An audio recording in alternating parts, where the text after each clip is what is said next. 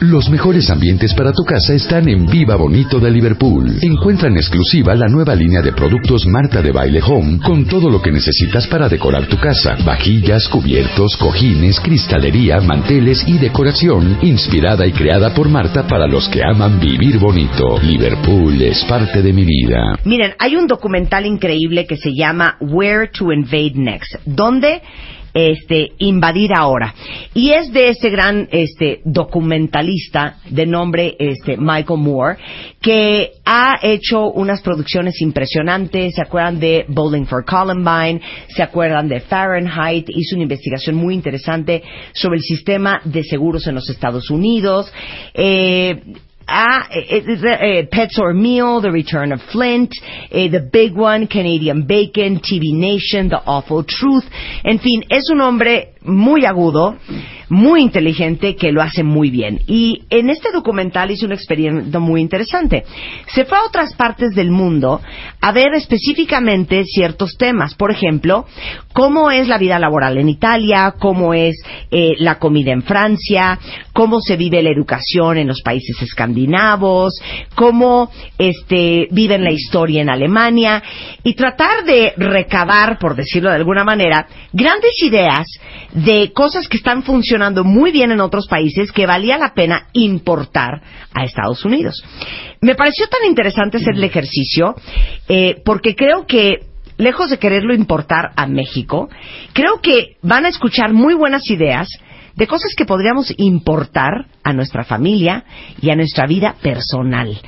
Y creo que les va a abrir la mente de, no solamente a nivel cultural, de cómo se vive en otras partes del mundo, sino también van a tener grandes ideas de cómo comer mejor, cómo ayudar a sus hijos en el tema de educación, este, cómo sentirse más descansados y trabajar de manera más eficiente, este, la van a pasar bomba. Y les quiero presentar a quien está hoy aquí con nosotros para compartir este tema muy divertido. Natalie Marcus, saben ustedes que es especialista en nutrición funcional, creadora de clínicas de salud integral que se llaman Bienesta y está hoy con nosotros aquí para toda la parte que tiene que ver con salud y nutrición. Invitamos a Pedro Tello, que es un gran economista de la UNAM, analista, asesor del sector empresarial, comentarista sobre asuntos económicos en noticieros en radio y televisión, que nos vino a explicar qué onda con el dólar, ¿se acuerdan? ¿Sí fuiste tú, Pedro? Sí, vaya, Bienvenido de regreso y, vaya explicación.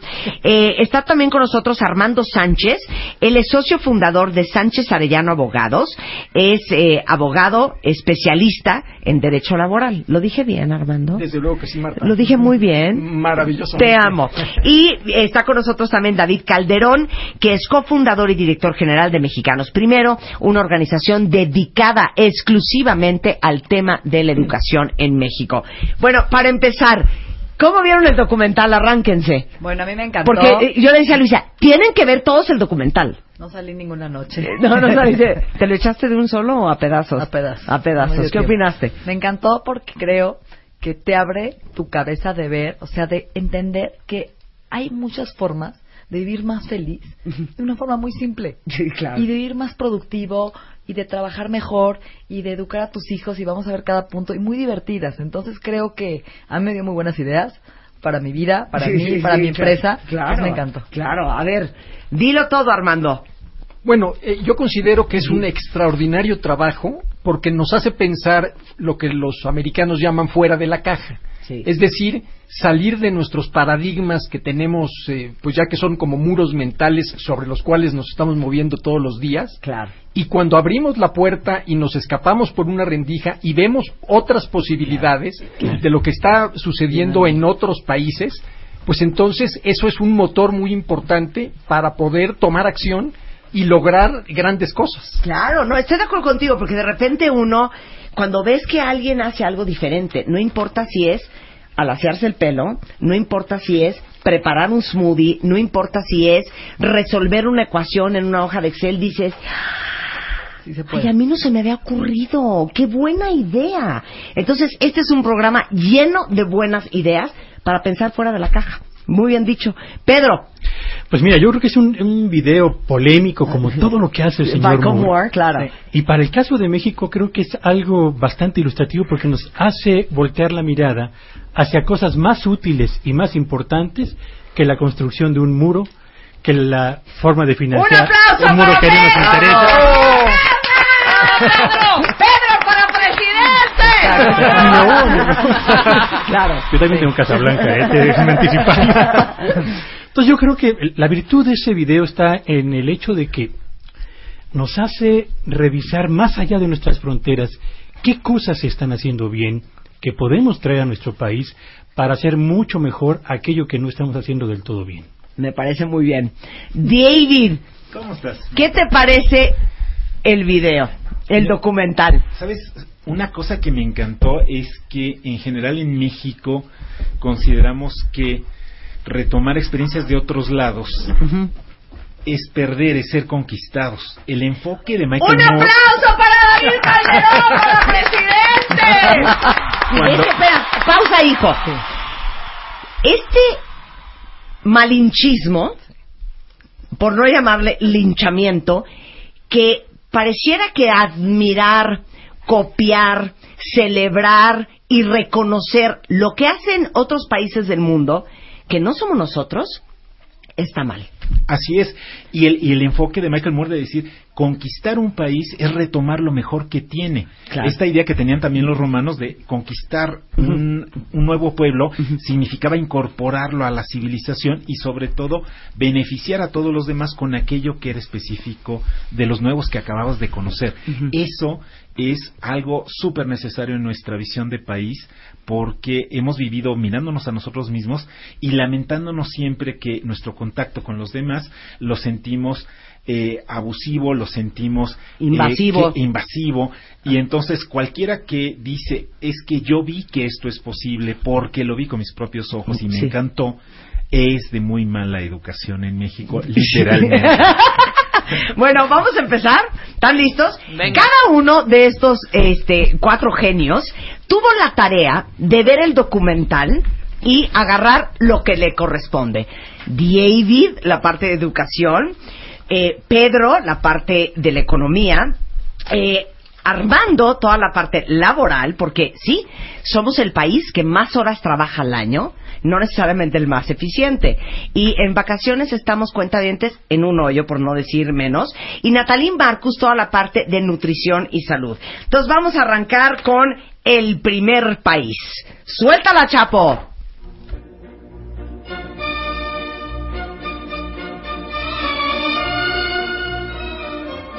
La Bella Italia. La Bella Italia, ahí participan particularmente Armando y este y, y, y- y Natalie. A ver, Armando, háblanos de Italia.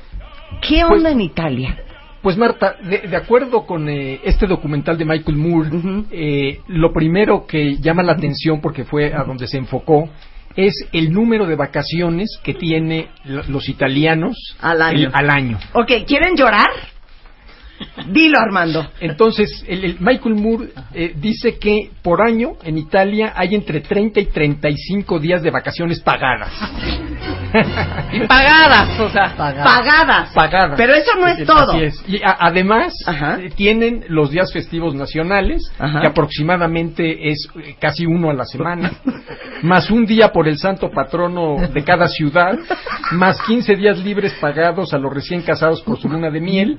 Entonces, en total aproximadamente son ocho días, eh, ocho semanas de vacaciones pagadas al año. O sea, prácticamente dos meses están los italianos de Rascándose vacaciones. el ombligo. Así es. Ahora, esto es lo más enfermo de todo. No solamente son 60 días de vacaciones en Italia. Pon tú, pues que no tuve lana, Armando. Fíjate que este año nada más voy a usar 5. Este, ¿sí me las completas para el año que entra? Sí, desde luego. O sea, eh, eh, Te guardan. Si, si- si- si, eh, no supiste ya a dónde ir en tus Claro. dos, seman- dos meses de vacaciones, Sí. pues entonces te lo guardan para el siguiente año. A ver, no están entendiendo. Entonces, si en el 2016 yo no tomé vacaciones, porque fíjese que mi mamá se enfermó, mi esposa, mi esposa se esguinzó el tobillo, entonces no fui a ningún lado, el año que entra tengo cuatro meses de vacaciones. Exactamente. Es literal. Es literal, así ¿Y es. cómo andamos en ese rubro aquí, Armando? Platícanos. Uy, uy, uy, uy. bueno, pues el- el- el- aquí en México eh, tenemos eh, eh, uno de los récords, pues tristes en esta materia también, porque eh, es el país que menos vacaciones otorga a nivel mundial. Es broma. no, no, no, no, no. O sea, por, por un año de vacaciones Sí. le tocan a uno seis días laborables. Si no, uno al revés. Por un año de laborar. no, por, sí, por un año laboral le tocan a uno seis días de vacaciones. Es que, ¿de qué me están hablando? Eh, eh, o sea, es impresionante. Si uno quisiera, fíjate, llegar al nivel de los italianos, de los eh, dos meses al año de vacaciones, Ajá, si uno fuera eh, aplicando las reglas de la Ley Federal del Trabajo, ajá. los que tendrían ese privilegio en México son la gente que, te- que logra 49 años de antigüedad en la empresa. No, está No es cierto. Sí, sí es O cierto. sea, jubilado. A ver, 49 No, sí, años todavía. trabajando para tener dos meses de vacaciones. Así es. Es que a los 49 años de trabajar, cero quiero dos meses de vacaciones porque estoy siete metros bajo tierra. Probablemente. O sea, piénsalo así. Desde luego. el- el- O sea, el primer año de, de trabajo, olvídense de los italianos, ¿cuántos días te- oficiales? son- Seis. oficiales son seis. Son seis. Así es. El, el- el segundo son ocho. Claro. El tercero diez. Ajá. eh, el, eh, el cuarto doce. Ajá. Del quinto al nueve, al noveno año son catorce. Y así se va sumando dos años adicionales cada cinco. Ahí te va otro Armando. Oigan, y estos Montessori, David, este Pedro, Natalie, si ustedes tienen una, pues una inconformidad, un comentario, siéntanse libres de entrar al tema de Armando. Este, ¿cómo andamos aquí en cuestiones de luna de miel? ¿Qué me ofreces?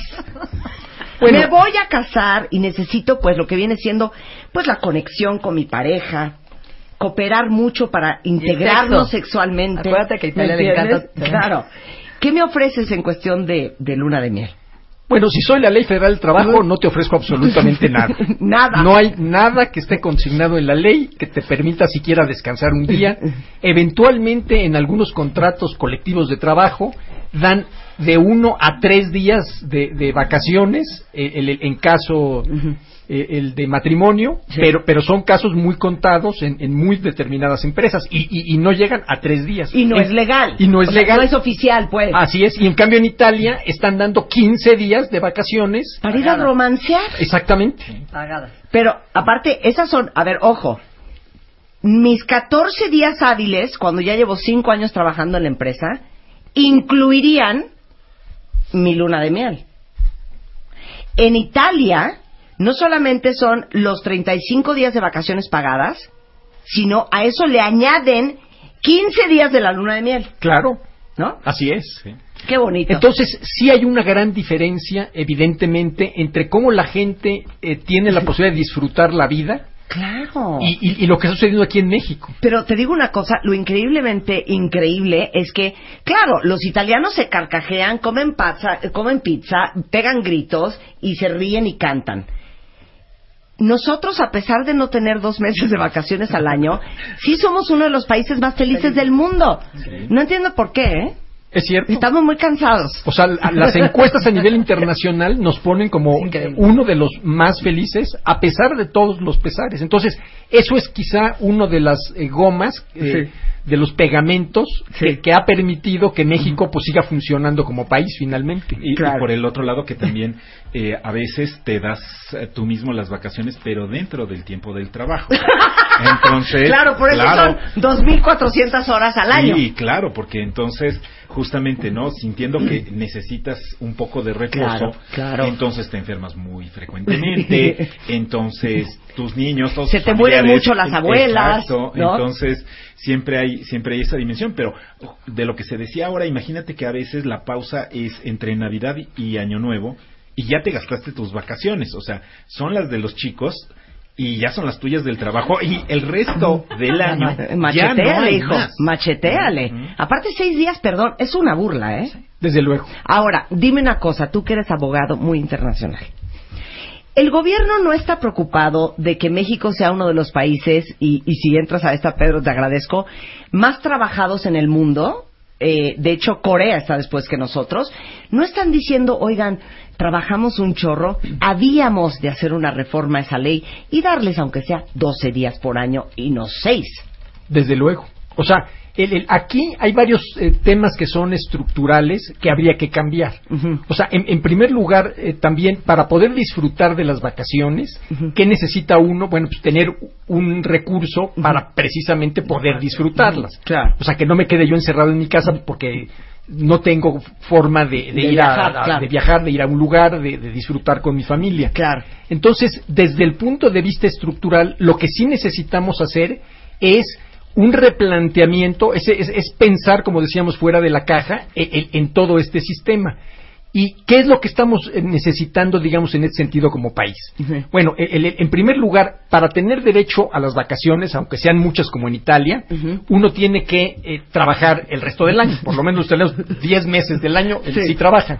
Ahora, una gran diferencia también, y nosotros lo, hemos visto porque hemos tenido la oportunidad de elaborar en Alemania, de elaborar en Estados Unidos, eh, contra lo que sucede aquí en México es que realmente llega uno, por ejemplo, eh, a, cualquier ciudad alemana a trabajar y es impresionante cómo los alemanes inician la jornada laboral a las 8 de la mañana y son verdaderas máquinas que no paran en lo absoluto. Es impresionante. Bueno, es que lloramos de risa en el programa, porque normalmente en la primera media hora e, de este programa, siempre lo decimos Rebeca y yo, pues es de pues lo que viene siendo su chacoteo, el como como como como centrarse en el ambiente ya laboral y entonces nos carcajeamos porque decimos y, de repente la gente nos presiona, no los cuentamientos nos dicen ya neta ya pónganse a trabajar. Entonces Rebeca te lo va a explicar muy bien Armando. Cuando uno llega a una oficina uno llega saludando a sus compañeros de oficina, ¿sabes?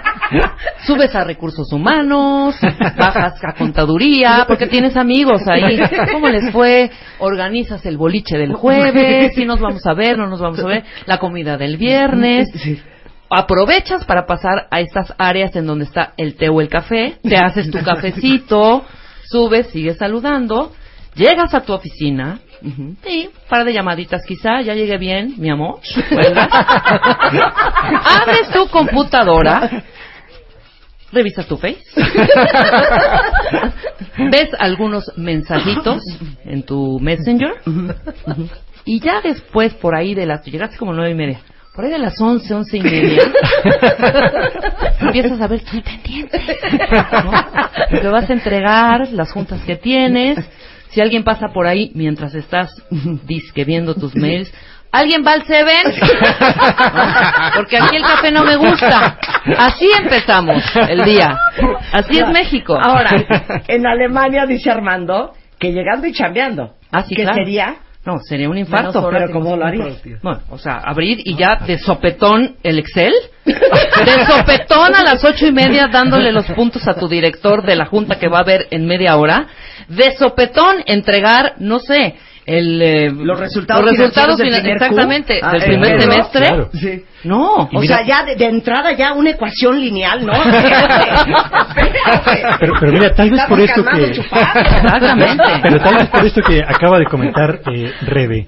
México es uno de los países más felices. Nos aventamos todo un tour desde que llegamos al, al trabajo hasta que empezamos a hacer aquello que forma parte de nuestra actividad laboral del día que nos mantiene relajados, tranquilos, despejando un poco las ideas, el estrés de la familia. Tranquilo, tranquilo.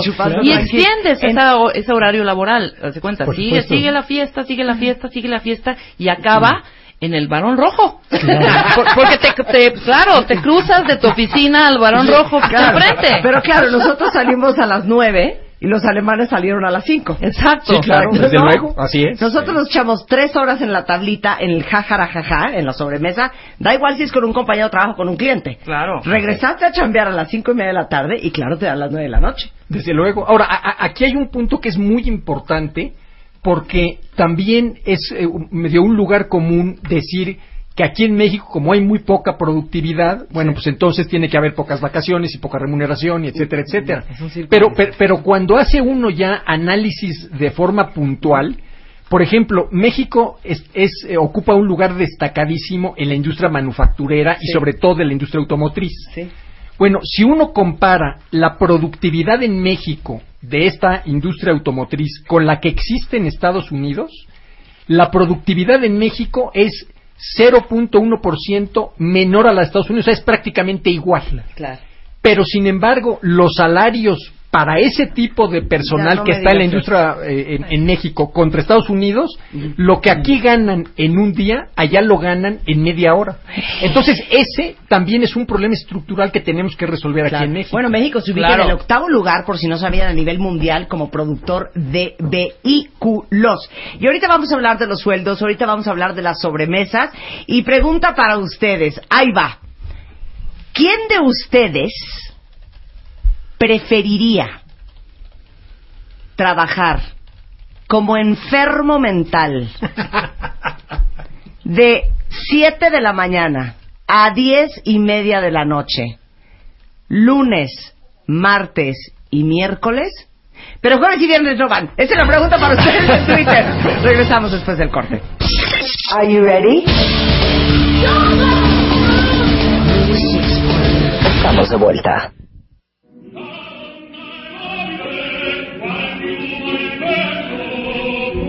Estamos viendo qué buenas ideas de otras partes del mundo nos robamos aquí en México. Y está con nosotros David Calderón, de Mexicanos Primero, experto en educación. Está eh, Pedro Tello, un gran economista de la UNAM. Está Armando Sánchez, que es un gran abogado laboralista. Y Natalie Marcus, que es una gran especialista en nutrición funcional.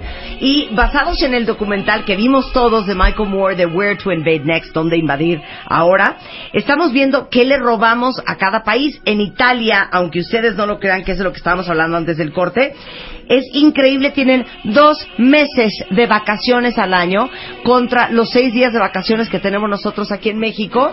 Y lo más increíble de todo es que ahora sí que son acumulables. Si no las tomaste en el 2016, no importa, en el 2017 ya tienes cuatro meses de vacaciones. Eh, nos quedamos hablando de algo importante y aquí yo creo que entra Pedro.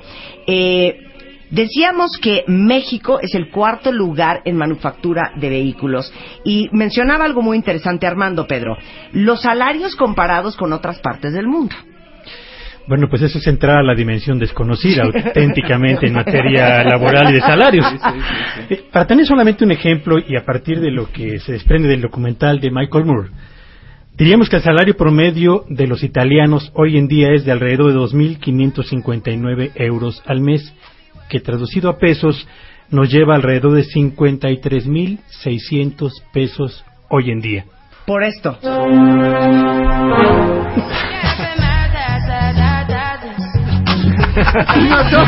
Y en cambio, en, México el salario promedio es de 6.870 pesos, es decir, casi el equivalente al 10% de lo que gana un italiano en un mes, recibe hoy en día en promedio un trabajador mexicano, a pesar de que te- tenemos eh, sectores, regiones, empresas muy productivas Sí. y donde desafortunadamente, bueno, pues todavía no entendemos que no puede haber esta suerte de situación de conflicto latente entre el interés de la empresa y el beneficio que debe recibir un trabajador. Yo creo que en México, y esa es parte de las eh, cuestiones que tenemos que traer del exterior, Claro, hay que copiar. hay que revalorar la, fun- la función del trabajador y hay que atender el asunto de la remuneración que recibe un obrero y un empleado, porque si no trabajamos por ahí, de veras este, no vamos a tener mercado interno para impulsar el crecimiento de esta economía. Claro. No vamos a tener ahorro suficiente para el retiro de quienes hoy en día están trabajando y lo que es aún peor, no vamos a tener condiciones para mejorar la calidad de vida de los mexicanos y tampoco la oportunidad de poder financiar esas vacaciones que comentábamos por acá que se re- eh, aprovechan muy bien en Italia. ¿no? Claro, oye, te digo una cosa, ahorita estaba pensando que Trump es un imbécil. Lo es. Pero les no voy a decir por qué se me acaba de ocurrir que es un imbécil y que no es tan estratega como él cree. Fíjate, si él fuera estratégico, en vez de estar pensando en construir un muro, la conversación debería de ser, a ver, ¿cómo te ayudo a ti para tener una economía, porque somos la número 14 a nivel mundial, todavía más fuerte, para que entonces le puedas pagar súper no bien a toda la gente y que nadie se quiera ir a Estados Unidos a trabajar. ¿Te gustó mi idea? Por supuesto que sí. ¿No? Bueno, y además, mira, hay un detalle que vale la pena no pasar por alto. Hace un par de meses, en Los Ángeles y en Nueva York, se decretaron leyes para elevar el salario mínimo por hora Sí. de 10 a 15 dólares en un plazo de no más de tres, tres años, ¿no? Sí. Por hora. En México, en mayo se prometió que se iba a incrementar el salario mínimo.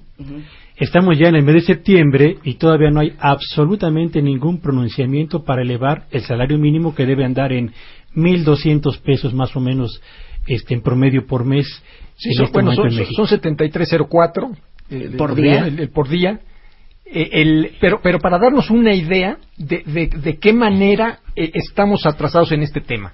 El salario mínimo, que es el- el- lo que por ley eh, se le debe de pagar a la gente este, mínimamente por una jornada completa de trabajo, Sí. son 73.04 diarios. Ujú. Y la línea de pobreza alimentaria, de acuerdo con el Coneval, son 86 pesos diarios. O sea, Entonces, para lo mínimo indispensable. ni la- siquiera eh, la, línea de pobreza alimentaria, ya olvídate de, de vivienda, de vestido, de, Sí, de sí, de nada. Simplemente ni siquiera te alcanza para comer. Entonces, eso es una vergüenza. Ahora, el- el- ahora una cosa que, que, eh, se destaca en el, este documental de Michael Moore, porque en algún momento, eh, cuando hablan de todas las bondades que están viviendo en todos los países, él dice, bueno, ¿y, y cómo lograron esto? O sea, se, se- se- se- oye demasiado bonito para ser verdad.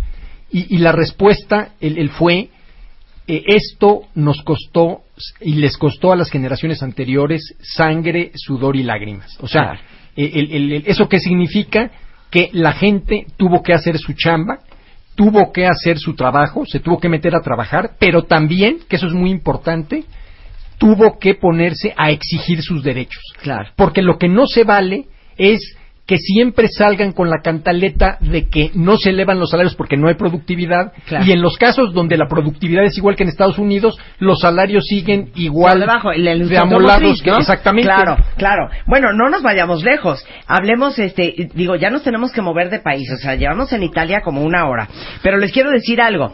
Este, el, el tema de la maternidad es cosa, otra cosa impactante en Italia. Oigan esto.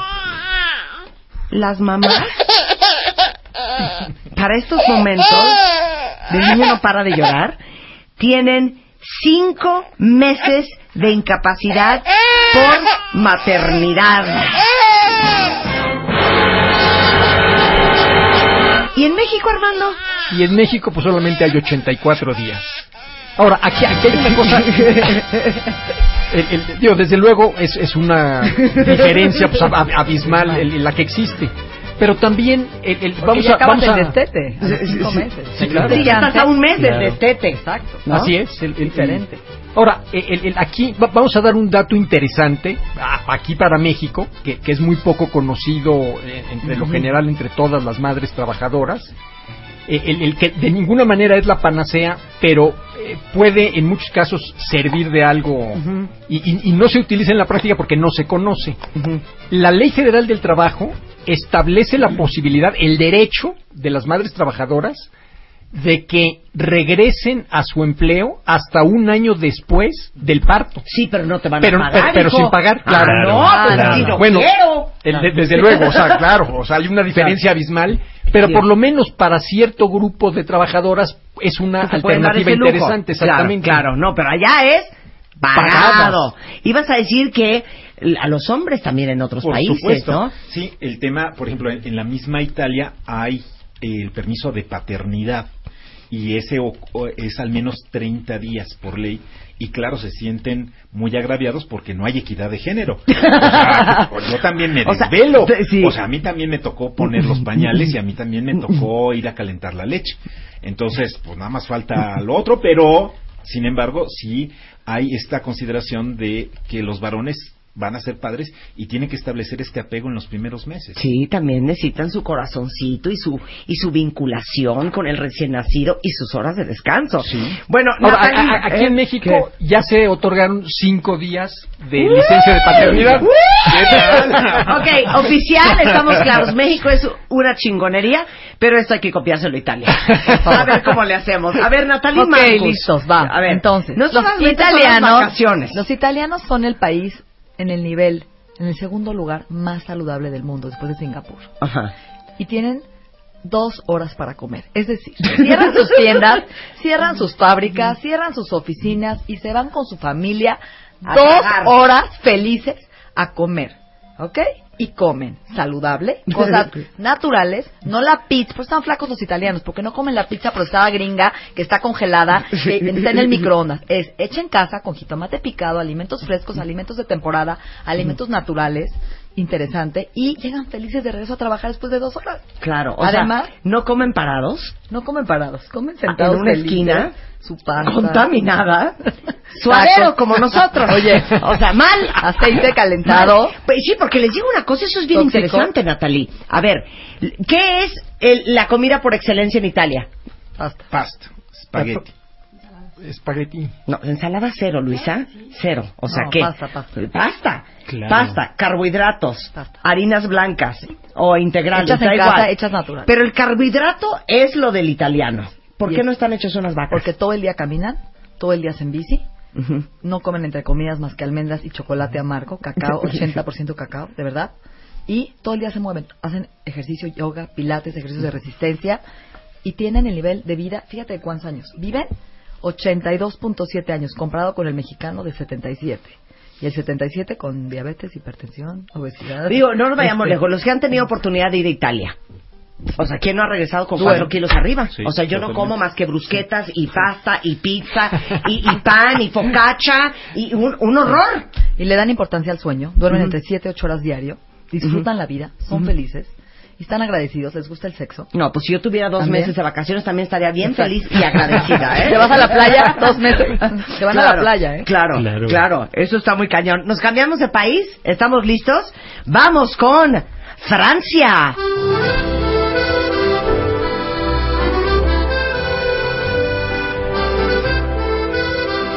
Digamos en el tema de la alimentación, Natalie, esto no lo van a poder creer cuentavientes Eso me porque encantó. es insólito. Lo del documental me encantó. No puedo Como creer. dice Luisa hoy en la mañana, ¿no? Entra el americano a la cafetería y, y dice, ¿no?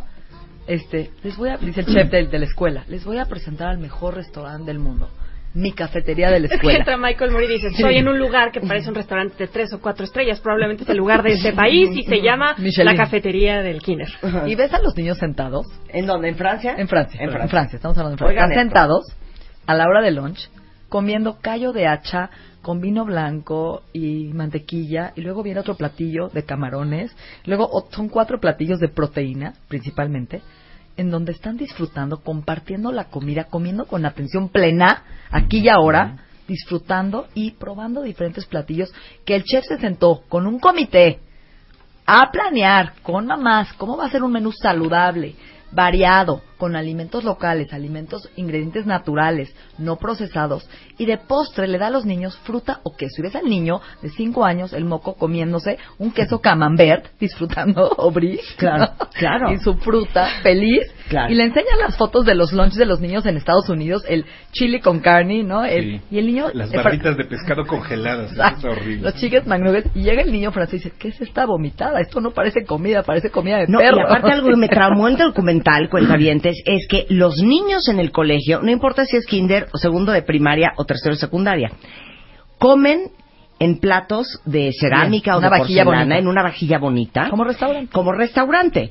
Hay cuatro o cinco platos y lo más importante de todo lo que estamos diciendo es que uno diría, pues claro, si es que los franceses están forrados. A ver en no, México, ¿cómo le vamos a dar de comer al niño callo de hacha o, una, o un atún sellado? Lo más increíble de todo es que se hace el documental, el cálculo de cuánto cuesta el lunch en Francia versus el lunch de Unidos. macaroni and cheese, el pedazo de pizza, dog. los, Puré los peas, el puré de papa en Estados Unidos Mucho y sale más barato darle de comer a los niños en Francia que darle de comer a los niños en Estados Unidos. Sí. Y lo más increíble también que me pareció que decía ella, la comida, y por eso existe un libro que se llama ¿Por qué las mujeres francesas no están gordas? En Francia es una oda a la comida igual que nosotros, nada más que nosotros estamos hechos unos chanchos y ellos no. Porque ellos se sientan, miran su comida, miran las porciones, eh, se toman el tiempo para concientizarse de lo que se no está comen con metiendo a la prisa boca. y no comen colaciones, Marta. Claro. No comen entre comidas. ¿eh? Claro, claro. Hacen sus tres comidas bien, sentados, aquí y ahora, gozando su vino tinto. Claro. ¿No? To- Y entonces- no toman refrescos, los niños Claro. tampoco. Toman pura agua. Claro. Es y cuando le ponen a los niños en, en- en el documental eh, un vaso de, de un refresco, No todos los niños se quedan así de ¿Qué es? cri cri y le dicen pruébalo, es un refresco. y todos se voltean a ver como qué raro, nosotros tomamos agua. Y este lo más increíble de todo es que al final decía la maestra y, y el consenso de las escuelas para tomar la decisión de cómo se van a alimentar a los niños franceses, la hora de la comida no solamente es alimentar tu cuerpo, es aprender a socializar, es aprender a compartir, es eh, aprender buenos modales. Para nosotros es muy importante que los niños en este país, desde chiquitos, sepan ponerse una servilleta en las piernas, saber usar el tenedor y el cuchillo, saber dónde dejarlos en el plato, saber limpiarse la boca correctamente. Es educación y y es cultura. una educación y es cultura, Es una cultura. desde esa valor. edad. No doy crédito. Y además algo interesante. ¿Por qué están delgados? Porque no se privan de nada. Comen pequeñas porciones de todo. Eso es interesante. Sí, nosotros son No de a en la 12 angustia. tacos de suadero Sí, y de a 15 Y en de privaciones. No, y, y- y también hay un punto muy importante, porque esto, de acuerdo con el documental, en dónde está sucediendo, está sucediendo en una zona pobre de Normandía. O sea, no es Ah, en, claro, en- no en- era en una, París. en una zona rica o no Ah, era estos son colegios públicos. Así es, colegios públicos en zonas pobres además. Claro, o sea, no, no crean que era, ay, el colegio que te cuesta 100 mil dólares al año. No, no. Estos son los colegios públicos en zonas de escasos recursos. Así es. Esto es lo preocupado que está el gobierno francés por la alimentación, la nutrición y la salud de sus nuevas generaciones, ¿no? Porque además, Marta, hay que recordar, se, se señala en el propio documental, que la pausa para los alimentos no es una pausa para ingerir algo rápidamente, Sí. es auténticamente una clase para aprender a comer bien, Sí. para aprender a socializar, como bien lo Claro, comentaban claro. en esta mesa, Claro. pero sobre todo de manera muy especial para entender que finalmente la hora de los alimentos es, una hora tan importante como la hora del aprendizaje en el aula. Y eso marca una diferencia notabilísima en la forma de enseñar o de forjar hábitos valiosos para la gente que está creciendo y que finalmente se va a convertir en Claro. transición de Claro. cultura de una Claro. generación a otra. Y, ¿no? y la lógica de la comida, por eso hacen consenso de casi casi vamos a contratar un chef, pues vamos a ver cuál nos acomoda y quién nos parece bien. Porque la cantidad de proteína que comen Claro. tiene que ver con, con- con lo que Con tú decías, cerebro, con Pedro. Que un niño mal alimentado, lleno de carbohidratos, lleno de azúcar, es un cerebro que no piensa y no Inflamado. razona igual que un cerebro Claro. rico en proteína. 100%. ¿No? Porque los neurotransmisores Está muy son cañón. David, 100%. eh, hay una gran parte de la infraestructura básica de la educación en Francia. Tu tema es todo tuyo. Muchas gracias, Marta. Pues bueno, el punto, justo lo que, lo que se muestra en el documental es cómo eh, se cuenta con todos los elementos para tener una educación en los distintos campos. Eh, hay eh, los espacios que están claramente distinguidos entre eh, lo que es para jugar, lo que es el espacio para concentrarse, el aula, eh, los espacios para comer, que hay elementos, eh, por ejemplo, para aprender cosas en específico, la biblioteca, el laboratorio, eh, y cuando miramos a México, decimos esto es lo que nos debíamos haber quedado en la intervención francesa. Maximiliano, ¿dónde estás? No que vuelva, pero que sí nos deje No, pero es algo que podríamos cosas. copiar. Efectivamente, hay que copiar esta consideración de que el espacio te dice qué se espera de ti. Si vas a ir a algo que parece un chiquero, eso dicen, eso, ahí el, el lenguaje de las paredes te dice qué pensamos de ti, cuánto vales y qué, qué imaginamos que va a pasar después contigo. Menos del 1% de las primarias en México, menos del 1%, de 100 primarias apenas una y un poquito menos tienen un laboratorio de ciencias.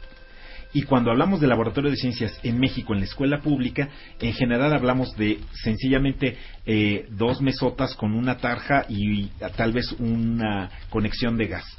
eh, no hay materiales, no es algo que te emocione, no es algo que te introduzca a, a nuevos descubrimientos, sino frecuentemente es donde los niños se sientan a dibujar cómo se verían las sustancias químicas y lo que te califican es si están bien, bien coloreadas y jamás conociste la sustancia ni cómo huele ni cómo se ve y entonces tu contacto con la realidad es por supuesto bastante falso. Bastante superficial. Bastante Oye, superficial. y estoy viendo que solo el 10% de las 152 mil escuelas en México de educación básica tienen un certificado de calidad de su infraestructura, que es un poco lo que estás diciendo. Sí, y que ese certificado de calidad de infraestructura, la norma oficial mexicana se publicó apenas hace dos años. Es decir, antes de eso había vagos reglamentos. ¿Qué dice la norma de infraestructura en calidad? Es la primera vez que se establece cómo tiene que estar la iluminación, la ventilación y demás.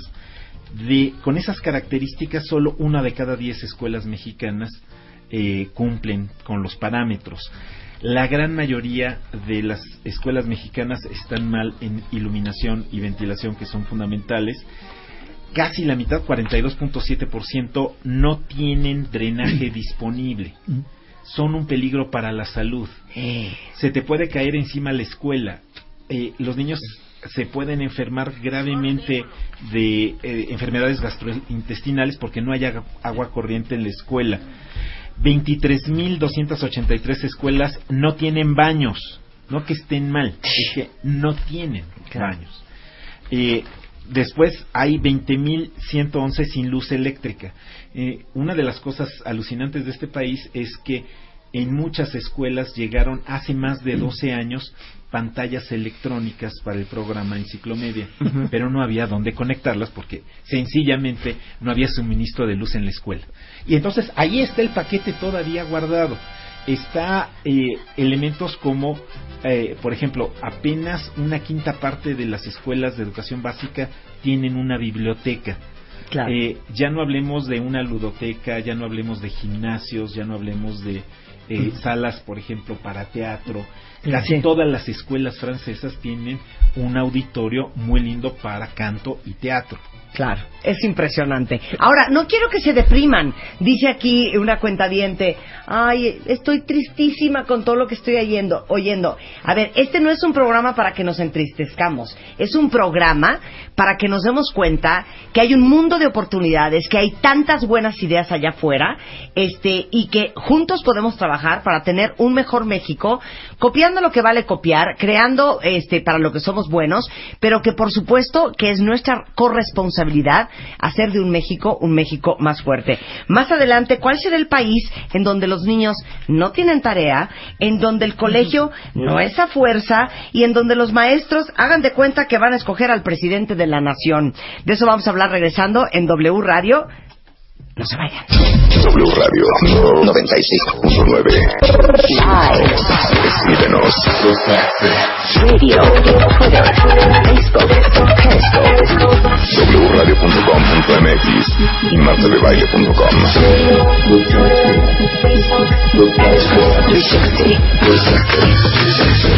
Estamos donde estés. Estamos celebrando las buenas ideas, no importando de dónde vengan. Bien dijo don David Calderón de Mexicanos Primero, que tenemos esta como, este repele de que si no es nuestro, si no es de aquí, si viene de otro lado, no lo queremos. Sí, y justo deberíamos tener otra vez esa actitud exploradora, conquistadora de nuestros ancestros, los prehispánicos y los hispánicos, porque unos y otros fueron personas que salieron de su lugar de origen, que exploraron nuevos horizontes, ¿por qué nos hemos quedado tan parados? Es momento de movernos. Claro, inspirados en el documental Where to Invade Next, ¿Dónde invadir ahora? de Michael Moore, estamos en una conversación increíble contándoles a todos ustedes un pedacito de lo que pasa en otras partes del mundo eh, para a ver qué ideas nos robamos de otros países que lo están haciendo muy bien en materia de educación, de alimentación y salud, de este, leyes laborales, eh, económicas y de impuestos y están en la mesa vida. eh, estilo de vida, Natalie Marcus, que es nutrióloga funcional, David Calderón, que es experto en educación, mi queridísimo Pedro Tello, economista de la UNAM, y mi adorado Armando, abogado laboralista. Nos quedamos hablando específicamente de Francia. Si se perdieron Italia, bájenlo en el podcast porque las vacaciones y, y la maternidad y la alimentación en Italia no van a dar crédito. Pero ahorita ya estamos al final de Francia y el tema en el que vamos a entrar es el tema de los, este, es, es los impuestos, ¿verdad? Así ¿Estamos es. en los impuestos? Sí, por Sí, supuesto. ¿verdad, Pedro? Así es, así es, así es. Estamos en los impuestos. Ok. ¿Qué, onda con Francia?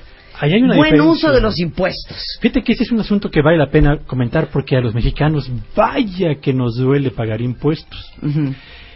En, en Francia se eh, tiene como norma una práctica, una práctica que a mí me parece bastante razonable. Van a amar. Cuando el trabajador recibe cada 15 días su, eh, valga la redundancia, el recibo del pago de su salario, viene perfectamente detallado cuánto le están descontando de impuestos y a qué se destina cada peso de esos impuestos que le están descontando. ¡Un aplauso! o sea, literal. A ver, desglósamelo. Viene. Les dicen que parte de los impuestos que le descuentan van para cubrir el servicio de transporte gratuito del que son beneficiarios, el servicio de atención médica básica que también es gratuita, el pago de las cuatro semanas de vacaciones a que tienen derecho, el pago de la educación de primer nivel que también reciben sin pagar absolutamente nada adicional, el pago de los estudios universitarios que son. Absolutamente gratuitos, el servicio médico gratuito y servicios públicos básicos que van desde alumbrado público, bacheo, seguridad, policía, Le, le digo etcétera, una cosa, etcétera, etcétera. le digo una cosa. Nuevo secretario de Hacienda, José Antonio Mid, tiene usted que adoptar esta idea, porque imagínense ustedes el gusto que nos daría pagar impuestos que nos duelen el alma a todos y recibir en tu pago de impuestos, en tu declaración anual, así de, señora Marta de Baile, gracias a su pago de impuestos, hemos mejorado con el 2% el transporte público. El 5% fue para aceptar a 44 mil niños a la UNAM. El 8% lo utilizamos en la infraestructura de educación. Imagínense qué orgulloso nos sentiríamos de pagar nuestros impuestos. Y aparte te digo una cosa, que si sea así. Pero mira, nos perderíamos Más que nada, que sí sea sí. así. Pero ¿no? Marta, nos perderíamos una celebración que en múltiples barrios de esta ciudad y todo el país Sí. tiene lugar casi todos los días, que es el aniversario del bache que durante 12 meses no han ido a tapar, ¿no? O el aniversario de aquellas este, áreas de iluminación pública que siguen prácticamente Sí, apagadas, ¿no? Claro. Entonces, Ahora, ¿a qué van nuestros impuestos? En Des- teoría. eh, Tendrían que ir, evidentemente, al pago del servicio de salud, seguro social, Que ya conocen. que bueno, entonces padecemos en buena medida, van también hacia el mejoramiento de la infraestructura carretera, educativa, de salud, de alumbrado público, de pavimentación de calles, extensión de carreteras, construcción de puentes, de presas, etcétera, de las que carecemos desde hace muchos, muchos años. Ahora, les digo una cosa, hay varios cuentaventes aquí que mandan niños llorando, lágrimas en los ojos, están otros enchilados. Les digo una cosa, no. Este programa no está diseñado, este no es el objetivo, para que digamos, qué horror todo lo que tienen otros países y que no hay aquí. Esta es una, es, digamos que es una think tank para tener ideas increíbles que podemos copiar en México y darnos cuenta que de nosotros depende que cambie nuestro país. Y al final a David, a Pedro, a Armando y a Natalí les voy a pedir cuál es su opinión de qué podemos hacer todos y cada uno de nosotros para acercarnos más a las bondades de Italia, a las maravillas en Japón, que eso te falta decir más adelante, Natalí, a lo maravilloso en Finlandia. Pero regresemos a los impuestos. Entonces, todos en positivos. Fíjate que un ejemplo de lo que podemos hacer en México que me parece que es muy interesante es lo que ocurre, por ejemplo, en este momento en los Emiratos Árabes Unidos. Hijos de la madre, es que Ahí están bien ricos. Facilitan Bien, tanto el pago de impuestos que para establecer un comparativo con México a efecto de conocer por qué es importante imitar lo que se hace fuera de nuestras fronteras, Y bien. déjame comentar lo siguiente. En los Emiratos Árabes Unidos, el pago de impuestos le toma en promedio a un contribuyente invertir por año solamente 12 horas, es decir, medio día le bastan para pagar Su todos los declaración impuestos anual. Sí. de un año. Que son más o menos cuántas veces al año, Pedro. Son cuatro veces Al año. al año los que tiene que pagar impuestos. En México, en cambio, un contribuyente promedio tiene que invertir 286 horas en promedio al año, que son prácticamente 12 días de un año entero para poder cubrir tus impuestos. Y finalmente, Marta y quienes siguen Sí, este sí. espacio, vale la pena señalar que mientras allá la tasa de eh, impuesto promedio vigente en este momento es del 16%, 16%, en México andamos por arriba del 36%. Es decir, ¿qué tendríamos que hacer? Yo creo que tendríamos que hacer más fácil el pago de impuestos para reducir el tiempo que hay que invertirle, Claro. más comprensible la ley para entender qué tenemos que pagar, cómo tenemos que pagarlo y dónde hay que pagarlo. Y lo más importante, Marta, en este país, si entendemos que mientras menos impuestos cobremos y mayor capacidad de eh, recursos dejemos en manos de las empresas para invertir y de las familias para consumir, mejores oportunidades de crecimiento tendremos en inversión y generación de empleos Claro. entre las empresas, en la generación de consumo para las empresas nacionales en el mercado nacional y por supuesto en oportunidades para mejorar la calidad de vida de los hogares en México. Es decir, en materia de impuestos hay mucho, francamente mucho que podemos hacer. Pedro Tello para la Secretaría de Hacienda. Está en buenas manos. Oye, tú conoces mucho Escandinavia. Háblanos de los impuestos en Finlandia. Porque les arrancan un dineral, ¿eh? Así es. Es muy, muy fuerte eh, la recaudación en Finlandia, eh, porque el monto del impuesto sobre el ingreso eh, eh, era en los años recientes 63%. Eh, entonces, te quedabas, digamos, para gastar solo con un tercio de tu sueldo. Pero el transporte público, la educación es pública para todos siempre, en todos los niveles. Y además, cosas como, por ejemplo, que cuando tú vas y compras un libro de referencia, cuando vas y compras un libro clásico en la librería comercial, Ajá. tú después escaneas tu recibo de la librería comercial y lo mandas y se abona tus impuestos. Pornografía. Porque solo la pornografía no. Eh, la, la que Pero ve qué buen incentivo para que la gente lea y se cultive. Por supuesto, entonces los libros se te abonan a los impuestos, entonces te sigues educando y hay esta idea de que la educación es para toda la vida, que no acaba con tu último diploma o grado académico. Entonces, por eso el Estado es corresponsable de pagar que tú sigas eh, avanzando. Para todos hay siempre facilidades de estudiar en el extranjero. Los mismos cursos de capacitación que hacen las empresas tienen un fuerte componente de subsidio del gobierno. Y alguien dice, oye, ¿por qué estás subsidiando el que ellos ganen más como empresa y ellos como colaboradores de las empresas? Porque es aprendizaje y la riqueza de este país es el aprendizaje. Claro. No, y aparte, eh, sí, les arrancan que el 60% dijiste, ¿no? 63, sí. Qué dolor que te arranquen el 63% de tu sueldo, pero la educación es gratuita, Sí. la salud es gratuita, todo funciona. Digo, una de las cosas que aprendí en Noruega es que, por ejemplo, para incentivar el uso de coches eléctricos, todos aquellos que tengan el nuevo coche eléctrico de moda, que es el Tesla, no pagan tenencia, no pagan estacionamiento, no pagan parquímetros, no pagan absolutamente nada. Ya se prendió Pedro. Arráncate, Pedro. Arráncate con el dato duro. Es que fíjate qué, interesante esto. Estaba yo tratando de realizar en el gobierno de esta ciudad Ajá. el cambio de propietario de mi vehículo. Sí. Ajá. Y quienes lo han hecho se van a encontrar y van a, van a entender de qué estoy hablando. Cambiar de propietario el vehículo en México significa tener que realizar 11 pasos. 11 pasos, 11 trámites y cada trámite con su copia correspondiente. Déjame lo leo muy rápido para que... Sí, sí. Música, Primero- música, súbale a la música. Mira la música que te puse. Así estaba Pedro ese día. Así Bueno. se sentía Pedro. Hay que presentar el original y dos copias del formato de solicitud para hacer el cambio de propietario de vehículo, primero. Segundo, original y copia de la factura del vehículo. Tercero, copia de la factura de la agencia de origen del vehículo. Cuarto, original y dos copias de la tarjeta de circulación que tuviste que haber actualizado, por cierto, ¿no? Y que para que te la dieran tenías que tener la factura.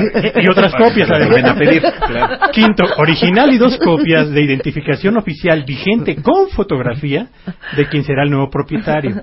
Sexto, original y dos No, ya no copias puedo, ya no puedo. del comprobante de domicilio, que no tienen que ser mayores a tres meses porque entonces ya no pueden corroborar que tú eres quien eres y vives donde dices que vives. Séptimo, pagar el formato de usos múltiples de la tesorería que lo puedes bajar de internet con su correspondiente copia. Octavo, original No, no y dos copias del tarjetón del Registro Federal de Automóviles si tu carro es de un modelo anterior a 1989. Noveno, tienes que imprimir la hoja del registro público vehicular y entregarla. Décimo, carta poder simple si el interesado no se presenta no a realizar el trámite. Y por último, el onceavo, en caso de ser una empresa, debe presentarse el acta constitutiva de la empresa y el registro federal de contribuyentes con original y dos copias. Once Sí, sí, llegaste hasta el final. Es Sí, como sí. Alcanzar un Pokémon. Sí, te lo juro. No, pero espérame nada más. Y, y por último, y aquí pasando la frontera en el Estado de México, no son 11, son 17 trámites. Pero eso sí, en el Estado de México nos dicen que todo este proceso tarda solamente 30 minutos. Siempre y cuando lleves tus 17 los, los procedimientos con sus 18 días copias, que te ¿no? tomó recabar toda esa información. Oigan, vamos a cambiar. Eres, eres un- eres una maravilla, Pedro. Vamos a, vamos a cambiar. Este, nada más quiero, antes de irme a Alemania, quiero eh, hablar de Finlandia, porque les hemos hablado mucho de que Finlandia está en los tres primeros lugares de educación a nivel mundial y es algo impresionante. Pues no me creerán que nos va a contar el chisme a David de con todo y todo. ¿No están acabados de convencer de que están haciendo las cosas bien en Finlandia? ¿Qué cambios están haciendo? Que es una gran área de oportunidad y una gran idea que podemos copiar en México. Regresando en grandes ideas que vale la pena robarnos en W Radio. Are you ready? Estamos de vuelta. ¿Está mal? Dos y media del día en W Radio. Estamos haciendo un programa que, como pueden ver, nos ha dado risa y risa. ¿Saben para qué? Para robarle grandes ideas a otros países que están haciendo cosas que estaría increíble que hiciéramos nosotros aquí en México. Y la última parte de esta conversación es qué podríamos hacer nosotros para no acabar justamente como Isi Arriaga, que dice, Marta, ubícate, porque aparte esa es la voz, ¿no? Marta, ubícate. Cuando tengamos el mismo nivel de corrupción y de gobernantes que esos países tienen, podremos tocar esos temas.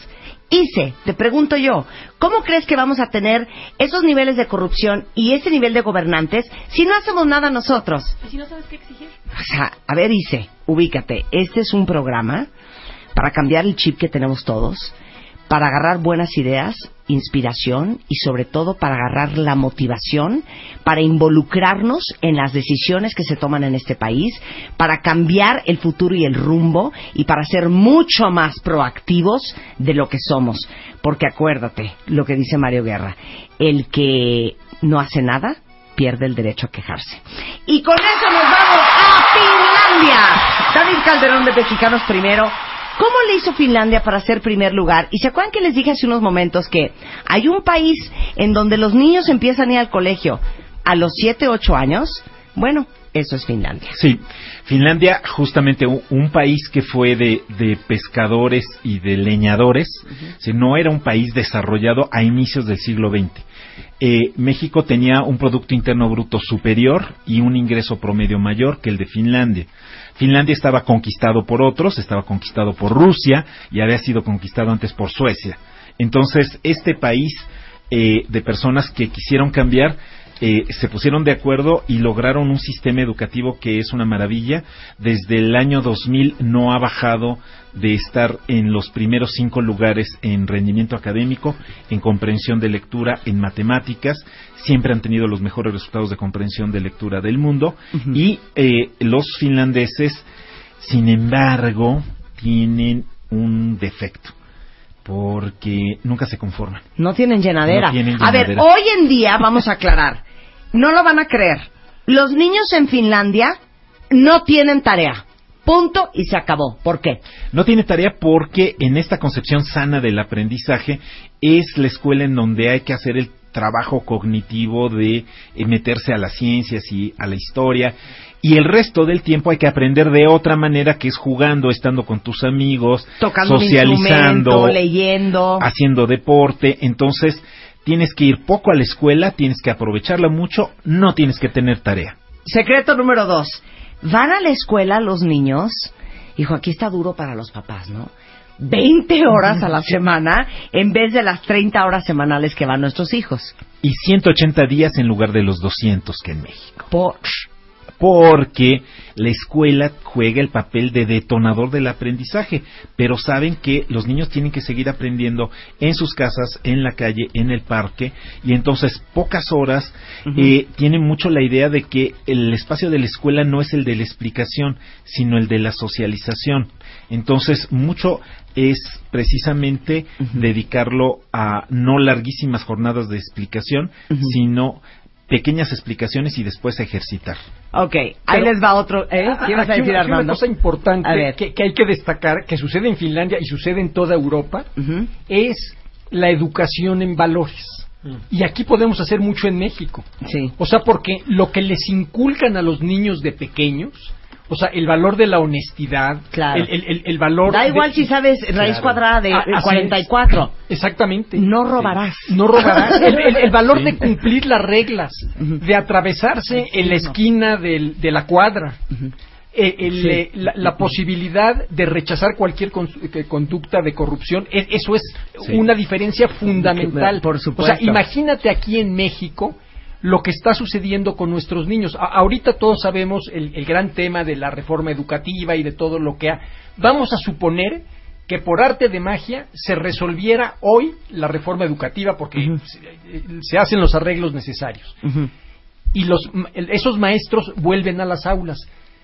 ¿Qué clase de enseñanza le van a transmitir a los pobres niños? O sea, les van a transmitir odio a las instituciones, odio al gobierno, encono social, eh, eh, amargura, y, y- y eso, ¿cómo lo cambiamos? Y ya Claro, son las nuevas generaciones. Claro, por supuesto. Si cambiamos ese Ya chip, envenenados. ya estamos envenenados. Sí. Y una generación envenena a la otra. Entonces, Claro. da lo mismo si hay exámenes, si no hay exámenes, si, si, si hay aulas, si no hay aulas. Si hay valores, cambiamos a esta sociedad de, de raíz y todos podemos hacer algo. Y, y en la familia y en lo personal podemos empezar a generar otro México muy distinto con cosas simplemente de cómo las vemos. Me Qué- gusta. qué- qué- qué pena que no enviamos a Finlandia a los gobernadores actuales o exgobernadores de Veracruz, de Nuevo León, de Coahuila, de Quintana Roo, de Tamaulipas, de Chihuahua, de Sonora, de Michoacán, y ya no les sigo porque la lista No, no, pero, pero estás grande, ¿no? equivocado. Sí, claro. Les gustó tanto que han comprado casas, 10 casas en cada uno de esos lugares. No, sabes que por ejemplo en eso son severísimos los finlandeses, no dejan los rusos que obviamente querían comprar mucho en Finlandia No con esas permite. nuevas ganancias. Claro, y están Tienes que demostrar que el ingreso es legítimo. Es legítimo. A Eh, ver, punto número en- 5. Entonces, en Finlandia la escuela no es requisito. La evaluación, por ejemplo, la evaluación de bolitas de opción múltiple no hace ningún sentido en Finlandia. Todas las evaluaciones son orales, son eh, eh, en máximo son ensayos escritos. Sí, o te la sabes o no te la sabes. O no te- Oye, eh, eh, Samuel Kahn, Kahn, de The Khan Academy, que estuvo aquí en el programa Antier, dijo algo que me hizo todo el sentido. Dijo, es que hay que quitar las calificaciones de letras, A, B, C, D. eh, ¿Qué, qué es eso? Porque, a ver, si tú pasas el examen con 80%, significa que el 20% de lo que tuviste que saber no te lo sabes. Y así vas al siguiente año. Nada más yo pensaba en mí, que me gradué de prepa con 7.3 de promedio. Eso significa que el 30% no me lo sabía. Y así pretendía que yo entrara a la universidad. No, si yo soy un milagro. Un milagro. No, Este, y, y justo como, como se trata salido, de los aprendizajes fundamentales y no de llenarte de contenidos. No hay maestro ya que sepa más que Google. Entonces es alguien que te tiene que eh, ayudar a aprender y eso lo tienen clarísimo los finlandeses. Como decía, no están conformes, acaban de publicar eh, este, eh, este estudio que encargaron a una, a una comisión y que dice eh, una tierra en donde la gente ama aprender. Así se llama el reporte y hace un gran escándalo de lo que hay que cambiar en la educación en Finlandia, porque hay que cambiar muchas cosas. Y entonces uno de los principios dice hay que tirar los salones y construir una aldea. Y entonces retoman esta idea de que solo entre todos podemos educar a un niño, que toma una aldea entera educar un solo niño. Y entonces que el salón de clase no sea confinar a los niños de la realidad, sino que hay que llevarlos a las empresas, a donde trabajan los papás, a tener una experiencia más vital de lo que necesitan aprender. Impresionante. Entonces, cuando funcionan bien sus escuelas, las quieren abandonar. Miren, esto ah, también hay que copiarlo. ¿Cómo escogen a los maestros en Finlandia? A los maestros Nos los escogen. urge copiar esto. Los escogen primero con un proceso súper severo para el ingreso a la normal, no a no al, al propio Al servicio colegio, educativo, sí. o sea, no cuando ya van a, a ser los que den las clases, sino siquiera para prepararte a maestro, tienes que pertenecer al menos al 15% más alto de eh, el resultados de tu generación. Después estudias una licenciatura con un tema específico y lo que te hace verdaderamente maestro es una maestría, dos años de trabajo muy intenso en el que también estás practicando en la escuela con la tutoría directa de un maestro experimentado. Después de eso, entonces te tiene que elegir el consejo de la escuela. Sí, no, no, no es, pues tráiganse un fregonazo. Pues es un fregón, pues ese. No. No. Entonces, en la escuela, distintos maestros, a ese sí es un concurso de oposición. Ninguno puede ser maestro si no alcanza estas altas notas, pero después traen una oferta diversificada y entonces tiene que presentarse ante los otros maestros y los padres de familia diciendo conmigo se aprende literatura a través del teatro, porque por ejemplo yo hago con los chicos y entonces se escucha las distintas propuestas y dicen, ah pues nos quedamos con el señor Johansson y no con el Nordson porque nos gusta más el teatro por este año. Claro. Todos los maestros en Finlandia tienen contrato por un año. Si no están contratados, el Estado les paga la mitad de su sueldo. Pero es muy fuerte que no te hayan contratado. Que no te, ahora sí que te- no te renueven. Que no te contrato. renueven. Entonces te vas a la banca por un año con medio sueldo. Y qué oso. Y qué oso. Y entonces eh, los maestros son rockstars. Igual que las Son- plazas son- aquí, ¿no? Sí, igualito. Sí, igualito. Y aparte. ¿saben qué es lo más cool de Finlandia? Que también podríamos adoptarlo. Imagínense que en México todos los colegios tuvieran el mismo nivel. Que no hubiera el público, el carísimo, el, un alemán, el japonés, el americano, el de las monjas, el de los padres. Todos los colegios en Finlandia son idénticos, no importa en qué zona estés, cuánta lana tengas y cuánto ganes y quién seas. Y en términos de aprendizaje, Marta, porque después al mismo tiempo cada escuela es distinta, porque tiene su tono especial, cada comunidad decide cómo le entra. El plan de estudio son 11 hojas. Aquí el de México hoy son 687 hojas. De las cuales sirven dos. Por supuesto. y entonces eh, le dejan mucha libertad a los maestros para que alcanzando las metas le entren como puedan. Claro, ¿nos vamos a Alemania? Vámonos a Alemania porque nos quedan 20 minutos de programa. ¡Venga, mi luz! Alemania tiene dos cosas muy bonitas. David, ni modo, vuelves a entrar. ¿Saben qué? Tanto que hemos hablado, sobre todo con nuestro gran maestro Jacobo Dayan, sobre la era nazi y el holocausto, uno pensaría, porque de repente así lo hemos decidido hacer en México, que las vergüenzas del pasado, miren, mejor ni Se se, las platiquen a los niños, vamos a fingir que no sucedieron y no vamos a hablar del tema. Ya ven que dicen, la ropa sucia se lava en casa. Lo decimos en nuestras casas. ¿Cómo le hacen los alemanes para que nunca jamás se les olvide lo que pasó con el holocausto y que nunca más se vuelva a repetir? se conoce en detalle, se conoce en detalle y entonces justamente se les hace saber a los niños cuánto cuánto sufrieron los judíos, los gitanos, todas las personas que fueron maltratadas por el régimen, eh, todas estas invasiones injustas a los países limítrofes. Eh, es algo que tiene que estar muy presente. Algo típico de la educación alemana en valores, de la que se hablaba, es que parten de lo que ellos llaman la imaginación ética. Te dicen, tú no puedes tener razonamiento ético y cumplir las leyes si no te imaginas primero en el lugar del otro. Entonces es una ética basada en la empatía. ¿Cómo te sentirías tú si? y entonces hacen, por ejemplo, que los niños sientan lo que sienten, sientan, entiendan el sentimiento de los eh, niños inmigrantes que actualmente llegan a Alemania y les dicen por una semana solo puedes tener uno de tus juguetes, escoge cuál. Ahora imagínate que ese juguete es lo único que te queda de tu casa, que se murieron tus papás, que se murieron tus hermanos y que llegas aquí y nadie te conoce. Ahora cuéntanos qué sientes. Eso, eso es súper fuerte, pero es muy Y Alemania fue uno de los países que hoy en día, eh, hoy en día, con todo el tema de ISIS, con Siria, es quien más refugiados ha recibido. Efectivamente. y estuve en Berlín ahorita, hace una semana. Es el país de más inmigrantes judíos de toda Europa, que está recibiendo judíos. Imagínate lo que te acabo de contar.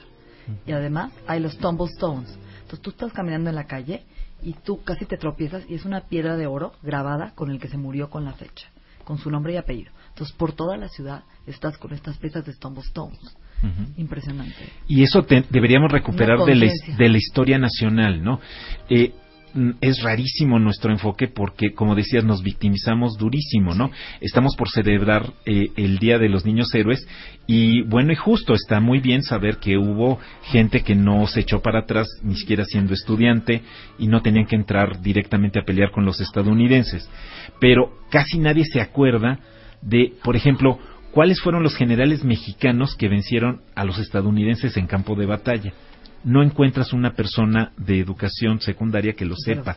¿Quién fue el último general que venció a los franceses y que capturó a Maximiliano. Mariano Escobedo, que lo conocemos por las tiendas que hay sobre Mariano Escobedo, pero no a Mariano Escobedo, el gran general. O sea, todas nos encantan las historias trágicas en donde, ¿no? Tal vez la única victoriosa es esa del 5 de mayo y se celebra a veces más en, ¿no? En Estados Unidos con la comunidad mexicana que, que, acá.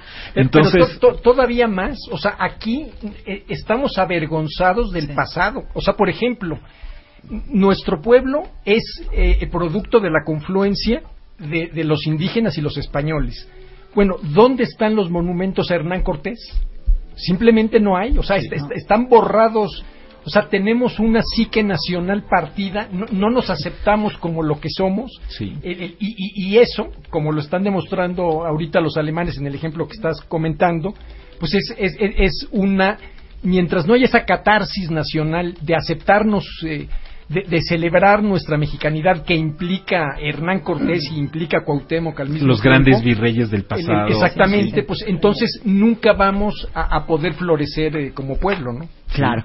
Oye, este... Eh, Natalie tiene unas cosas muy graciosas también para terminar ya y cerrar porque quiero terminar de Alemania rápido. pensamientos finales. Cuando se acaba el trabajo, los alemanes no llegan y llevan el trabajo a casa se desconecta. Bueno, decía el otro día el embajador de Alemania en México que vino al programa que eh, Alemania es el país con más clubes del mundo. Y van a el masaje. Al spa. O sea, es obligatorio. El doctor recomienda tres días de spa a la semana, por favor, para manejar el estrés. Y uno no se puede ni desmaquillar en la noche, de las prisas que uno Porque está muy preocupado por el, por el estrés de su paciente. Entonces, claro, quiere cuidar su calidad de vida y lo manda al spa, al masaje. Bueno, algo que, que no viene en el documental y me pareció que es importante es adoptar Japón. Japón es uno de los países, bueno, muy interesantes porque, oigan, esto se van a reír. La postura para... Pero oye esto. La postura. No hay muebles.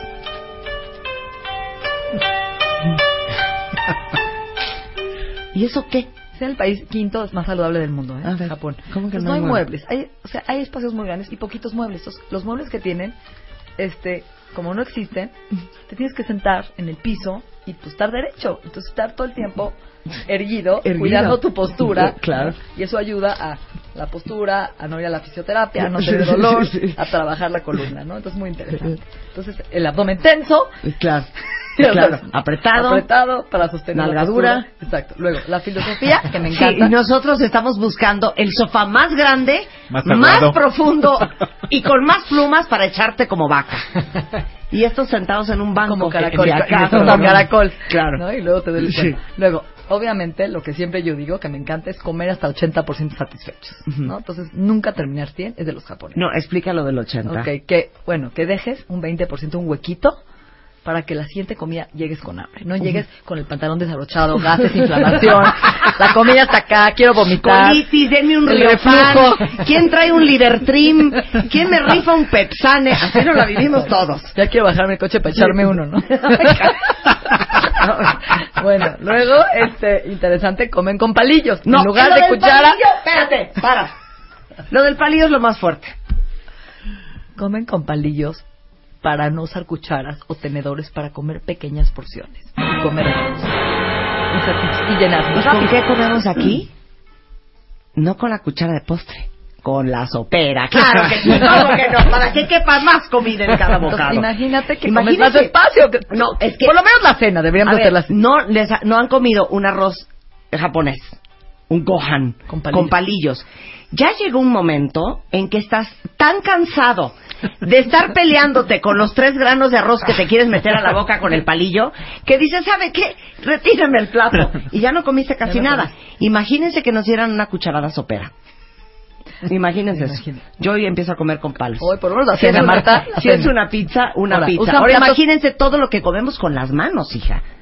Los tacos. Lo que cabe La en una T, cuchara, la ahora volteen, T, a ver tamales, lo que les cabe en la palma de la mano. No, No, claro. pues si por eso las Qué horror. memelas miden 40 centímetros, hija. No, ¿qué tal los A ver. trabajadores en la obra que ponen la tortilla y sobre eso toman el Bueno. puño? De... Claro, ¿no? pues lo que te alcance a llenar. Sí. Bueno, Palillos de también usan platos pequeños y porciones pequeñas. Siempre terminan de comer con té verde. Es un ritual que ayuda a la digestión, que es un antioxidante, este o algún otro té. Usan el metro, caminan, usan bicicleta, meditan, respiran, manejan un estilo de vida y tienen un sentido comunitario de pertenencia importante, a de rituales colectivos, ¿no? Claro. De honrar al, al, al, al anciano, a la pertenencia al grupo, este que no se sientan solos, que no hay un aislamiento, que eso es dañino. Hay que estar en comunidad. en comunidad. Como muéganos, Como muéganos. Oigan, pensamientos finales, porque, como les decía cuentavientes, la misión de este programa de a ver ahora qué ideas nos vamos a robar de cosas maravillosas en otras pasas del mundo. Eh, yo quiero que nos quedemos con la sensación, todos, de que México es una, perdón, gobernación, chingonería de país. Las playas de este país no las tiene nadie. La hospitalidad de este país no la tiene nadie. Ya quiero llorar, güey. Por eso esta música de fondo. No la tiene nadie. Los recursos naturales, la flora, la fauna, la oportunidad, este... A ver, ayúdenme. Mátenme las que yo ya dije. La comida. La comida, la música, la artesanía, los colores. El humor. El Los humor. El humor. El ingenio, la los científicos. La creatividad. O el te- talento empresarial, Ay, los no hay, artistas. no hay un observatorio importante en el mundo que no tenga un mexicano, porque somos grandes astrónomos. La presidenta actual de la Sociedad Internacional de Astronomía es una mujer la ex mexicana. de Estados Bravo. Unidos también lo fue, Sí. de origen mexicano, en fin. Sí. Armando, no estás aportando. ¿eh? Entonces, lo que yo les derecho. quiero decir es que este programa es para inspirarnos a todos, para motivarnos a todos, pero sobre todo para hacer algo que tristemente no tiene traducción en español, que es sentirnos 100% accountables. Eh, responsables no es la traducción ideal, pero que nos sintamos que somos corresponsables de todo lo que pasa y no pasa en nuestro país, por todo lo que hacemos, pero también por todo lo que dejamos de hacer, por todo lo que decimos, pero también por todo lo que dejamos de decir. Y esta es una gran oportunidad para que todos nos cambiemos el chip y que olvidemos ser víctimas, ser víctimas del sistema, sentirnos jodidos y darnos cuenta que la chingonería es una forma de vida, es una decisión personal y uno se convierte en lo que uno cree que es. La vida. Oye, Bueno, justo, ese es el sentido de la educación, el que seamos la mejor versión de nosotros mismos. ¿Qué podemos hacer en concreto? Participar en la escuela. Participar no es aventar a los niños así como desde una cubeta todos los días a la entrada de la escuela. Es conoce a tu maestro. Es hagan, hagan un pacto. Tú no me quitas autoridad y yo no te quito autoridad. Platiquemos las cosas. No me llames cuando hay un problema una cosa que tenemos que hacer papás y maestros y es clásico de otros ambientes en otros países. Hay que cachar a la gente haciendo el bien. Siempre estamos acostumbrados a cacharlos haciendo el mal, ¿no? Y entonces hay que partir del talento, una cosa que tienen clavadísimo los finlandeses. ¿Cuál es la fortaleza de este chico? Los talentos son múltiples, no todos son cognitivos, hay artísticos, hay de negociación y eso se ve desde muy pequeños. Entonces, cómo fortalecemos aquello en lo que ya eres fuerte y no dejas de ver las cosas que hacen los demás. Eh, no, no, no se trata de ser laxos, pero los mejores aprendizajes se dan cuando realmente te interesan y cuando les ves sentido. Pedro. Empecemos por reconocer que tenemos problemas que son muchos y son muy grandes. Pero también volteemos más allá de nuestras fronteras para encontrar en el mundo todas aquellas mejores prácticas que podemos traer a nuestro territorio para mejorar la educación, la salud, la política, la colaboración entre las empresas, la competitividad de los negocios, etcétera, y que no representan ni un gran esfuerzo en recursos y sí, solo sí, cambiar de esta actitud de estado de confrontación latente a un estado de auténtica colaboración colectiva. Armando. Bueno, Marta, hay dos pilares fundamentales que uno puede eh, asirse a ellos para realmente generar el cambio. Y la gran ventaja es que dependen de uno. No depende del gobierno, no depende de, los extranjeros, sino dependen de uno. y, el primer gran pilar es eh, ejercer a plenitud los valores, los mejores valores que la humanidad tiene. O sea, si yo a partir de ahora digo, voy a ser una gente sana, voy a comer sano, como, como estoy viendo que se hace en otros países, que muchas veces comer sano es comer más barato, el, voy a cruzar las calles por la esquina, eh, voy, no voy a hacer trampa, no le voy a quitar a mi empresa horas de trabajo, el, voy a tratar de convivir más con mis hijos, o sea, los grandes valores, eh, eh, eso empieza a, transformar la vida personal de uno y empieza a, transformar la vida de la comunidad. Entonces, eh, eso es uno de los dos pilares que hay que hacer. Y el segundo gran pilar, que es una deficiencia que por idiosincrasia tenemos los mexicanos, es que tenemos que saber exigir. O sea, no se vale que, estemos pagando cantidades irrisorias de, impuestos y que se vayan a la basura o a las manos de políticos corruptos. Pero, pero exigir no es ponerse como lo estamos viviendo todos como orangutanes en las calles. Exigir no es eh, eh, perrear. no, no, no. Es hacerlo con decencia, pero, pero con firmeza, inclusive para, para si nosotros estamos haciendo un buen trabajo dentro de las empresas, exigir un mejor salario, ¿Y cómo se exige? Con, demostrando productividad, demostrando trabajo. Entonces, si, si uno vive valores y exige que las cosas funcionen con eh, amabilidad, con empatía, eh, entonces este país va a cambiar y, y, eso depende, y eso demuestra que de nosotros depende al 100%. Bueno, yo voy a aterrizar dos propuestas concretas. Primero, yo como empresaria, poner un comedor en las empresas creo que es una obligación de todo empresario mexicano darle de comer a su gente sano. Un comedor con una hora de comida donde de veras se sienten a platicar, a convivir con atención plena, a disfrutar comida saludable. Segundo, las máquinas expendedoras de alimentos de hospitales, de escuelas, tienen que sustituirse por alimentos saludables. Creo que también es algo muy fácil de hacer y que se tiene que cambiar. Y tercero, aunque no te guste, me gusta la idea de hacer huertos en las escuelas hechos por los niños. El niño cree que la zanahoria viene de Superama y de City Market. Te preguntas dónde viene el rábano, ¿no? O la sandía y dice Superama, mamá. No, mi vida, no. Yo creo que sentar al niño desde niño, esta cultura desde chiquito, a cultivar, a sembrar, a recolectar y comer ese alimento le da un valor distinto de lo verdadero, de lo natural, de lo simple. Creo que tenemos que regresar a esto, este escenario. México tiene enfrente una gran oportunidad y de esa oportunidad dependemos, este, más bien esa oportunidad la hacemos todos. Eh, por eso quisimos hacer este programa de hoy para que se vayan motivados e inspirados y dándose cuenta que si te la crees, lo creas.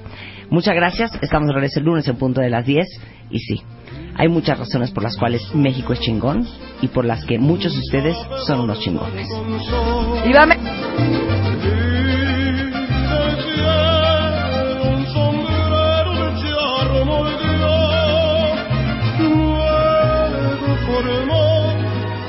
¡Viva después con lunas y estrellas. Para los que tienen bebés, viene una gran noticia. Hay una marca de la cual les hablé hace como seis meses que se llama Tommy Tippy, que es la marca número uno en el Reino Unido y líder en accesorios de alimentación para bebés. Ya cumplieron un año en México y justamente para celebrar este primer año en nuestro país acaban de hacer una super promoción que es que del 9 de septiembre al 2 de octubre en toda la línea de biberones y tetinas Tommy Tippy este hay descuentos y, y- muchas promociones. Están tanto en Liverpool como Sears como Palacio de Hierro están en Campanita en Coppel en Walmart en Soriana y en las tiendas en línea. Se llama Tommy Tippy que celebra para todas las mamás con bebés chiquillos biberones y tetinas con super promoción en autoservicios y online Este mes, en revista MOA, en portada, Gael García. Cómo ser un mexicano chicón. 156 razones para sentirnos orgullosos como mexicanos. Descubrimientos, naturaleza, gastronomía y ser uno de los países más felices del mundo. ¿Te achicas ante los retos? Deja de rajarte y sé tu propio héroe. MOA Septiembre. 200 páginas llenas de verdades y razones para sentir orgullo mexicano. Una revista de Marta de Baile.